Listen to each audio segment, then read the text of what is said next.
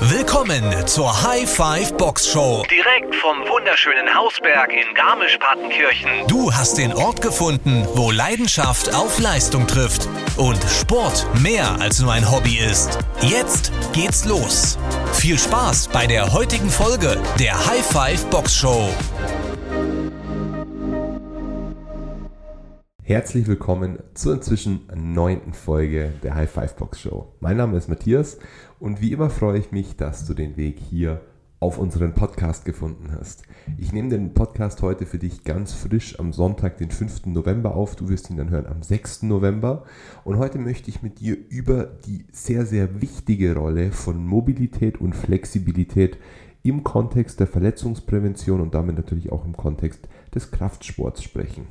Warum überhaupt das notwendige Maß an Mobilität und Flexibilität auf deine Gesamtleistung als Sportler, als Kraftsportler einzahlt, wobei das, glaube ich, übergreifend auf alle Sportarten festzustellen ist und du vielleicht auch das Training bei uns in der Box nur als supplementierendes Training, also als ergänzendes Training zu deiner Primärsportart siehst.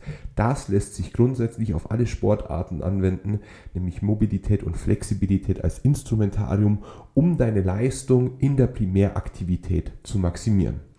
Das Thema ist, dass fast alle Sportler bis zu einem gewissen Grad motiviert sind. Egal, ob sie jetzt sehr motiviert sind oder normal motiviert, aber sie tragen eine gewisse intrinsische Energie mit sich herum, dass sie diesen Sport praktizieren möchten. Vielleicht haben sie auch einfach ganz tief im Unterbewusstsein schon diese Connection hergestellt zwischen dem Ausstoß von Glückshormonen nach der sportlichen Aktivität. Es sind alles Möglichkeiten. Am Ende läuft es darauf hinaus, dass ein gewisses Maß an Motivation vorherrscht. Aber man muss auch dazu sagen, dass diese Motivation unter Umständen, vor allem im konkret behandelnden Kontext, nicht unbedingt vorteilhaft ist. Denn mit sehr viel Motivation geht in der Regel auch ein gewisses Maß an Unvernunft mit einher. Was meine ich damit? Du kennst es bestimmt, vielleicht hast du es auch schon mal versucht.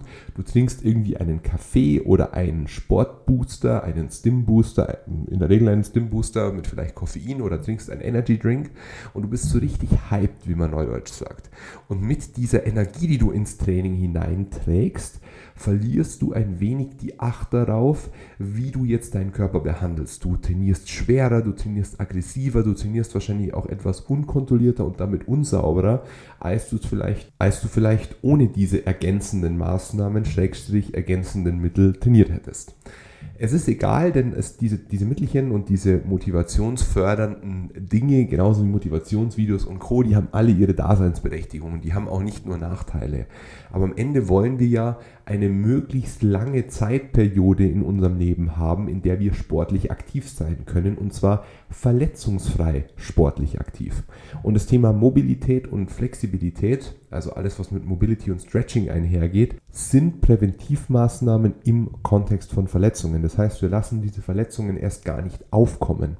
Und das Intelligenteste, wie immer im Leben, ist das Vermeiden der schlimmsten Fehler. Und ich würde mal sagen, dass alles, was physisch ist, in der Regel dann mit Krankheit oder mit Verletzung als schlimmster Fehler, als größter Fehler zu betiteln ist. Deswegen schauen wir einfach mal zu Beginn, dass wir dich überhaupt gar nicht erst in die Phase des Verletztseins übergehen lassen. Denn die wahren Kosten, die du als Sportler trägst, ist jeder entgangene Trainingstag, der nicht als Pausetag hätte daherkommen sollen. Das heißt, wenn du verletzt bist, nicht trainieren kannst, deiner eigentlichen sportlichen Passion nicht nachgehen kannst und damit deine Ziele nicht verfolgen kannst, verlierst du wahnsinnig viel. Und Mobilität und Flexibilität sind wunderbare Instrumente, um genau diese Phasen, diese schlimmen Fehler zu vermeiden. Jetzt bin ich aber selber jemand, ich habe früher wirklich extrem schwer trainiert, also Kreuzheben über 250 Kilo, Kniebeuge 200 Kilo, Bankdrücken über 150 Kilo. Das sind also alles Dinge, wo man sagen muss, das hat jetzt nichts mit sportlicher Vernunft zu tun. Das hat lediglich was damit zu tun, man möchte es sich beweisen, man möchte es vielleicht auch in der Competition, also im Vergleich zu anderen, beweisen. Aber das hat jetzt keine physiologische Begründung zu sagen, ich werde damit gesünder oder fitter. Das ist schon mit einem hohen Verletzungspotenzial gekennzeichnet. Deswegen, ich spreche aus Erfahrung, denn ich habe auch nie gerne die notwendigen Maßnahmen für Mobilität und Flexibilität ergriffen, weiß aber heute, vielleicht auch mit zunehmendem Alter, dass diese Dinge extrem wichtig sind um das sportliche Leistungsniveau langfristig aufrechtzuerhalten, das wir uns alle eigentlich wünschen und natürlich erstmal auf Individualebene, also auf Ebene deiner selber. Deswegen überleg dir doch erstmal, wo hast du in der Vergangenheit schon das eine oder andere Wehwehchen gehabt? Viele haben es am unteren Rücken, vielleicht ist auch irgendwo der Beinbeuger verkürzt, vielleicht hast du eine verklebte Leiste. Das sind alles Dinge, die ganz starken Einfluss auf deine Gesamtperformance nehmen. Warum? Weil sie sehr subtil sind. Ich nehme diese beiden Dinge jetzt nur beispielhaft, natürlich auch, weil ich sie selber hatte und weiß, was der Effekt davon ist. Zum Beispiel starkes Hohlkreuz, zum Beispiel ein zu weit nach hinten gekipptes Gesäß, beziehungsweise eine zu weit nach hinten gekippte Hüfte oder dann nach vorne gekippte Hüfte eigentlich, die einfach dazu führen, dass der gesamte Bewegungsapparat nicht mehr in seiner Mitte ist und wozu das führt, denn du verbringst ja jetzt mal auch in, in, in Prozent den geringsten Teil des Tages wahrscheinlich im Fitnessstudio oder beim Sport, wenn du jetzt nicht gerade Leistungssportler bist. Aber diese adaptierten Verhaltens- und Bewegungsmuster, die schleifen sich ja im Alltag auch ein. Also wenn du ein bisschen Probleme mit deinem unteren Rücken oder mit deiner Leiste und damit mit deiner Hüfte hast, dann ist es nicht so, als würden diese Probleme nur im Fitnessstudio auftreten, sondern die begleiten dich durch deinen gesamten Alltag.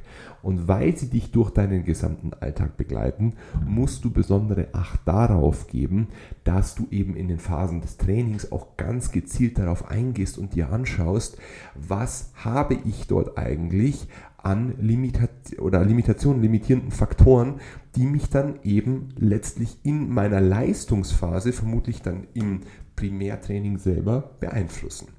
Wenn diese Frage schon mal beantwortet ist und ich weiß, was habe ich überhaupt, sollte diese Frage von selber nicht beantwortet werden können, dann würde ich dir empfehlen, dass du mal mit Max oder mit Flori sprichst oder natürlich idealerweise mit unserem Physio, mit dem Willi vom FitLab oben. Die können dir ganz genau sagen, welche Leiden in Anführungsstrichen du hast und welche Leiden dich natürlich auch dahingehend limitieren, dass du nicht das Maximale an Leistung aus dir rausholen kannst. Deswegen würde ich dir empfehlen, dass du das Thema Flexibilität und Mobilität als aktiven Teil deines Trainingsprogramms, also deines Programmings, wie man natürlich auch in der Szene sagt, einbaust, dass also Flexibilität und Mobilität kein Zufallsprodukt mehr sind, sondern das Ergebnis deiner fortwährenden und damit auch dauerhaften Trainingsplanung. Du hast deine ganz normalen Trainingsphasen, in denen du immer wieder darüber nachdenkst, Push, Pull, Beine, was auch immer du trainierst und wie du trainierst. Aber schau, dass du auch wirklich, das müssen nicht ganze Tage sein, das können auch einfach nur gewisse Abschnitte vor, während und nach dem Primärtraining sein, die dann auf Mobilität und Flexibilität einzahlen. Denn es ist sehr, sehr unwahrscheinlich, dass du einen Trainingsplan aufstellst und dich dann nicht daran hältst. Man kann natürlich sagen, ja, ich habe da mal die ein oder andere Ausnahme oder das lasse ich dann mal raus würde ich dir nicht empfehlen, aber das ist natürlich noch vertretbar. Aber wenn du sagst, irgendwie 30% von deinem gesamten Trainingsvolumen sind Elemente aus Mobility und Flexibility, also Flexibilitäts- und Mobilitätsübungen, dann ist die Wahrscheinlichkeit, dass du es komplett rauslässt, ziemlich gering. Das heißt, du hast eine dauerhafte Leitlinie, an der du dich orientierst und alleine schon, weil du es aktiv planst, wirst du auch aktiver darüber nachdenken, ob du dich jetzt auf physischer Ebene mit diesem Thema auseinandergesetzt hast. Und wie immer im Leben ist das Schaffen von Routinen ein wunderbares Instrument, um genau diesem Ziel nachzukommen, um dieses Ziel auch zu erreichen. Denn wenn du die Routine eingebaut hast und sagst, Shaher, jedes Mal vom Training irgendwie 10 Minuten vorher und 10 Minuten nachher, das ist für dich irgendwann nicht mehr verhandelbar, kümmere ich mich um Mobilität und Flexibilität. Zum Beispiel indem, dass ich vorm Training Black rolle und nach dem Training dehne oder genau umgekehrt, je nachdem, was für dich besser passt und wie es dir vielleicht auch der Physio oder die Trainer im Gym dann selber empfehlen würden auf Basis deiner Individualsituation. Aber mach wirklich eine Routine draus. Und es muss ja auch nicht vor jedem und nach jedem Training sein. Kann ja auch sein, dass du das zum Beispiel dreimal die Woche machst und aktiv in deinen Trainingsplan mit einbaust. Aber bau es wirklich aktiv ins Training mit ein. Du wirst merken, welchen eklatanten Unterschied es macht, wenn du dich wirklich proaktiv damit auseinandersetzt und die Planung dahingehend anstrebst, dass Mobilität und Flexibilität keine Randerscheinung mehr in deinem Training sind, genauso wie kardiovaskuläre Aktivitäten über die wir dann im nächsten äh, Podcast sprechen werden, also nächsten Montag dann. Das sind alles Elemente, die sehr einfach einzuhalten sind, wenn du dich selber der entsprechenden Struktur unterwirfst, die du ja selber schaffen kannst, um deine Ziele und damit vielleicht auch den Bedürfnissen deines eigenen Körpers gerecht oder in Anführungsstrichen gerechter zu werden. Mich würde es auf jeden Fall freuen, wenn du dir die Tipps aus diesem Podcast zu Herzen nimmst und zwar in deinem eigenen Interesse, denn letztlich machst du es für niemanden außer für dich und für dein eigenes Wohlbefinden.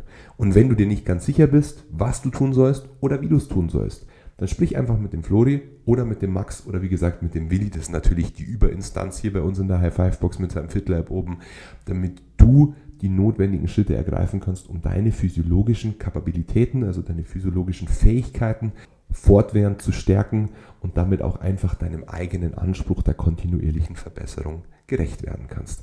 Ich wünsche dir auf jeden Fall einen guten und vor allem gesunden Start in die neue Woche. Es ist ja jetzt schon November, unfassbar Weihnachten und die Startezeit steht vor der Tür. Ich hoffe auf jeden Fall, dass es dir gut geht, dass du vielleicht auch jetzt zum Jahresende hin nochmal richtig Gas gibst, um deinen ganzen Körper und damit auch deinen Geist zu stärken. Und ich freue mich natürlich wie immer, wenn wir uns dann persönlich in der High Five Box sehen. Wünsche dir einen guten Start in die neue Woche und dann sage ich einfach mal bis zum nächsten Mal in der Box. Oder wenn du es nicht schaffst oder vielleicht gerade abwesend bist, dann bis zum nächsten Podcast, nächsten Montag. Alles Gute, dein Matthias. Ciao.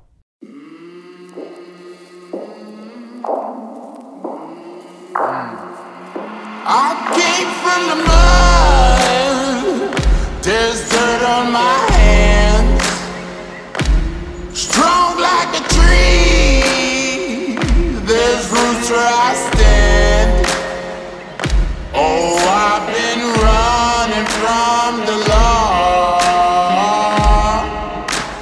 Hope they won't shoot me down soon.